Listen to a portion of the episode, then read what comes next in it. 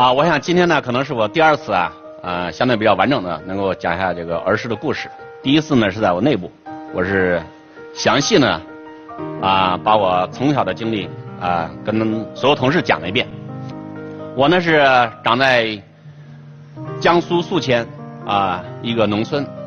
一提来江苏呢，很多人会想江苏都是很富有的，但其实宿迁呢又是比较相反，这个情况呢难以没法描述吧。我就记得小时候，外婆带我去镇上买猪肉，回到家里，外婆会把它切成那个很小的这个小薄片，然后呢锅里面把油给卤出去。这个猪肉的油啊，平时是会凝固的，变成白色的，呃，把它卸到梁顶上去。你如果不卸到梁顶上呢，不是防止小猫小狗偷吃，是我们会偷吃，知道吧？每星期呢，外婆呢会把这个罐头瓶子从梁上卸下来，一人碗里放一勺子。完了之后，你把这荤肉荤油啊跟那个白米饭一拌起来吃的时候，哎呀，觉得真是那是世界上最好吃的食物。而且后来我还发现呢，就是说吃完这个碗呢，用的开水烫，还可以当汤喝。喝一碗之后，再倒里发现还有油油花，然后再喝一碗。所以吃完饭之后呢，还要喝个四三到五碗这个白水下去，是吧？一直喝到碗里面那个开水倒进去都已经看不到油花了，才舍得把碗拿去洗啊。所以呢，小时候呢，给我留下的第一印象呢，就是比较穷苦。我们那年代可以说最好的学校不是上高中，不是考大学。所以农民、农村的孩子最好的学校是考中专和中师。比如说像宿迁，我们说最好的是无锡商校。如果你要从初中考上无锡商校的时候，出来是干什么？出来就去供销社去了。天哪！你要能在镇上供销社工作的话，那太牛了，啊，那最好的学校，啊，其次的就是这个中师，啊，出来就可以做老师，不是农村户口了，你就变成城里人。但是呢，我上初中的时候呢，我发誓我一定要去中国只有两个城市上学，就北京和上海，因为在上初中毕业的时候呢，发生了一件事情，可以说对我人生改变也很大。那次呢，就是离家出走。啊之前呢，父亲答应我说，就你要是考上那个中专、中师啊，或者是宿迁中学，我就会带你去上海旅游。因为当时我们很多亲戚在上海。在初中时候，家里面条件还比较好，因为父母在开始自己做小生意，自己做使团去了。但是毕竟呢，还是想尽一切嘛，拼命的把时间花进去赚钱上去。所以我考上宿迁中学的时候呢，我就说，老爸就是是不是该去上海了？他呀，没时间。没时间，但是呢，之前呢，我好几年各种压岁钱啊，包括把我妹妹每年的压岁钱都几乎反正也骗到手了。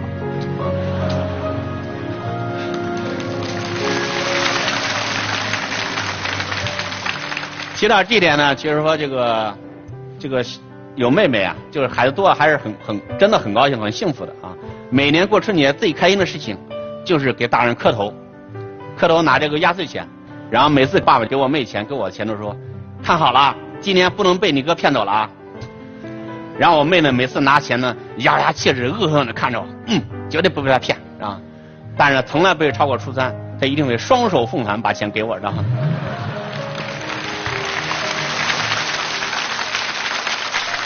所以初三的时候呢，总共多少年积攒了五十块钱，我就跟着我们右面的邻居，叫小石子，啊，我说小石子，我有钱了。带你去周游世界去，嗯，小石说好，然后我们俩呢都策划好了。我想呢没有坐过火车，啊，就是从宿迁坐汽车去徐州坐火车，只坐过嘉陵的小船，没坐过大船，所以呢就是从南京要坐江轮去这个湖北找我一姑姑去，湖北省黄梅县啊九江对面，跟他说好了，我算计我们五十块钱够两个人到那儿的，啊，结果第二天一大早呢，小石子呢还是胆小，知道吧？哭着跟我说：“俺大哥呢，啊，实在不敢去呢，怕被俺爸揍呢。”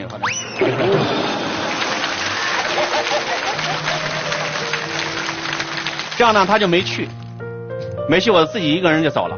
所以呢，穿上一双拖鞋，拿着五十块钱，然后就坐火车去了徐州。在火车上的时候呢，是在我第一次呢，感受到人生啊，就是说这个有差距。之前虽然说看到我们村长没觉得跟他有什么区别。他无非就家里肉多一点而已罢了，他穿的衣服也差不多，说的话跟我们也差不多。但是那一天呢，我记得很清楚，从连云港开到南京的一列火车，一个跟我年龄一看就一样大的一个小女孩，是连云港市的人，啊，他的爷爷奶奶还有他爸他妈，他们坐在座位上在吃着这个蛋糕啊，说着话，哎呀，我第一次发现同龄的人，那时候你发现很大的差距。因为同样同龄，你觉得他们穿的那种气质，那时候让农村啊，我们就穿着大裤衩和两根筋汗衫，是吧？因为不知道外面世界是什么样的，啊，在农村夏天都这么穿的，平时都光着脚的，穿上拖鞋都算很文明了，是吧？我觉得还是要出去要文明一点，然而穿着一双拖鞋，觉得一下子是跟别人不一样，那一刻呢，是真心感受到一种自卑，头一直低着，啊，到了南京，当时呢，这个南京啊。金陵大厦是我们整个江苏最高的建筑，在全国可能也能排得上的，啊，如果没记错，应该三十七层，是吧？我一定要看看最高的大楼什么样子。所以从这火车站出了，大概凌晨一点钟下了火车，就开始走，走到这个金陵饭店，啊夜里面看，哇，这么高一个大楼，绕着十圈二十圈我也不绕了，反正就近看远看，还摸摸下了墙，就这墙真结实，而且墙上亮着灯。啊因为我们小时候从来没有过电，一直上初中时候的这这个才有电，而且每天晚上都停电。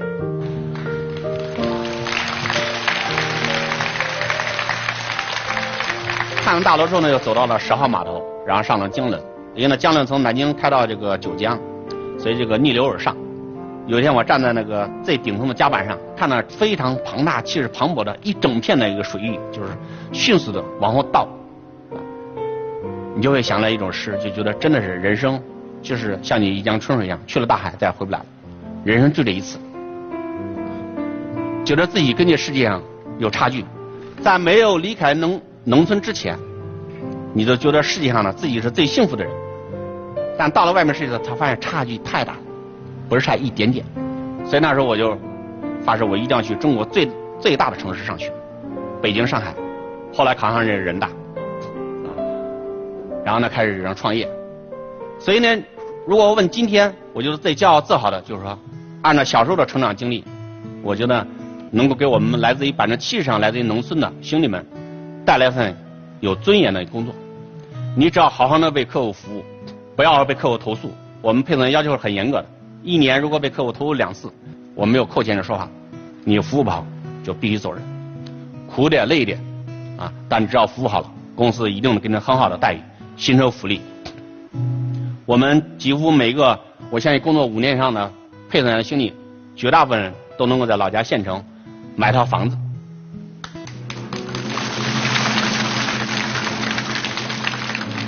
从农村长大的孩子呢，是对公平可以说真的是充满着渴望。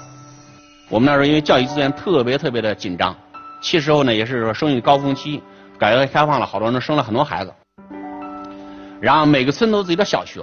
但是镇上呢只有一个初中，只有六个班，六个班里面有一半呢是留给这个镇上的所谓叫实验小学，啊，实验小学基本上绝大部分都能上初中，因为在镇上呢都是镇里各种领导的孩子啊，在镇里面算比较好的。而那时候我们这个全全全镇啊，大概有十几个村子吧，每个村都有小学，所以这样一来，你看这么多小学，几村小学几多初中呢，等于跟高考差不多，是按照分数从高到低录取的。像我们当时我们村就给了五个名额，班里面这么多孩子，实际上最后只有我们五个孩子离开了村子，去镇上上了这个这个中学。所以从这个吃的用的到各种，包括到上学，就你看到的一切一切啊，我这一辈子可以说真的就希望我这一辈子在任何地方都能得到一个公平的机会。为什么我强调这几几年我们一直希望所有的同事都至少能在自己老家里买房子，让自己的孩子在城里上学。因为几年前我给人大这个捐了一千多万，重点我最早我是百分之七十发给什么？就是发给家里比较穷的，上了人大的学生，每年能给他些助学金。后来过了一两年之后呢，人大找我说实在是助学金不好发，就申请的人都很少。我说为什么呢？我说难道我记得因为我上人大时候九二年时候班里面给了两个这个这个贫困生救助，国家给给钱的都是全全班里面可以说百分之六七十都争抢的。那时候我们班里百分之七十来自于农村，然后人大的领导告诉我呢，说现在跟你们那时候完全不一样了，现在能够上人大的来自农村的，可能连百分之三十都没有了。为什么？虽然过去我们小时候很苦很穷，但是呢，差距也不是这么大。城市里的教育也只是比农村教育早个五年六年，但是三十年之后呢，今天的呢就是你如果在北京上了四中。你基本上就是上了北大、人大、清华了，甚至国外的名校。但你如果上一个很差的学校，那么你离学校大门还很远。所以呢，今天呢，如果来我们孩子还在农村继续接受农村教育，是从幼儿园那一刻开始，都已经被城里的孩子远远的甩到了后面。你很难很难考上大学。有的人说，你这种很不好的宣传教育，农村也是一个广阔的天地，农村也是大有可为的。这句话我今天还是信的。但是，机会很少，机会很少。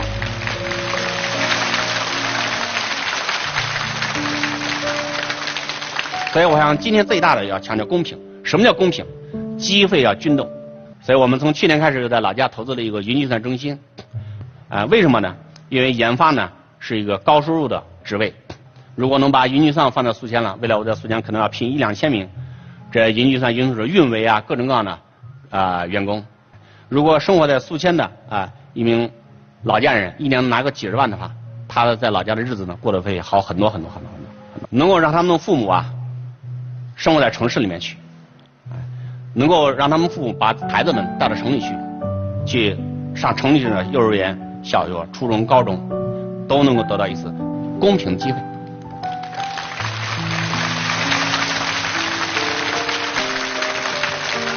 在农村，虽然很穷苦，但是依然在小时候呢，回忆起来的话，老实说都是快乐，啊，没有什么，其实并没有什么痛苦，在那种物质极端匮乏的情况下的话，村民和村民之间关系非常非常简单。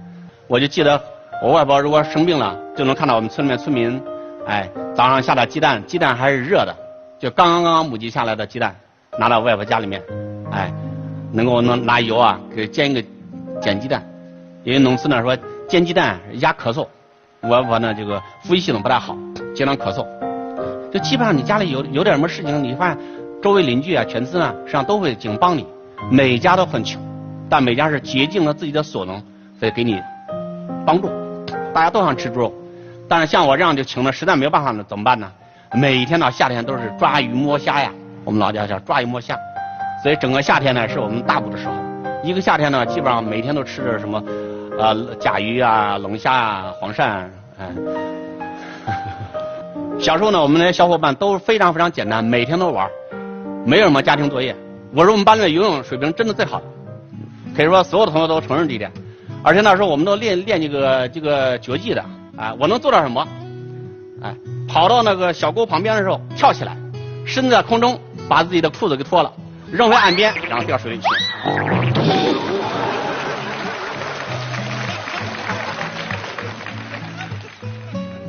所以呢，就说条件很有限，但是在有限的田径环境下的。每天都是欢笑，所以呢，我觉得我理解的乡愁其实就是永远斩不断的，就是对家乡的这种思念，还有淡淡的一份忧虑吧。今天的宿迁可以说比过去的宿迁可能强一百倍、一千倍都不止了，但是依然呢还是落后的。所以呢，就是说这么多年呢，我们也是努力，从零九年开始啊，我们拿到第二轮融资了之后呢，我就开始飞宿迁进行投资。啊，目前呢，我们在宿迁啊，已经是拥有超过六千名这个白领的员工，啊，基本上把宿迁能会电脑的啊，能会说普通话的，基本上全已经招完了啊。现在开始在周边的城城城市啊去招。同时呢，有一家企业去了之后呢，我相信你慢慢也会扎堆儿所以我去了之后呢，过去的两年啊，我把所有的友商都拜访了一遍，啊。我就找李国庆，哎，啊，李国庆很很仗义，啊，一听了之后呢，我说老家真太穷了。结果呢，李国庆呢也决定把他副教中心放在了宿迁，啊，然后我还找了陈欧，啊，除了马云没找到之外，啊，找到他之后，我也会准备把他引到宿迁去，啊。我想就用三个观点来总结我今天的这个讲话，对老家的这种记忆。第一呢就是穷苦，啊，第二呢是。公平，第三呢，就是爱和快乐。我也希望我们所有孩子们啊，有都能像我一样小时候得到都是爱和快乐。谢谢大家。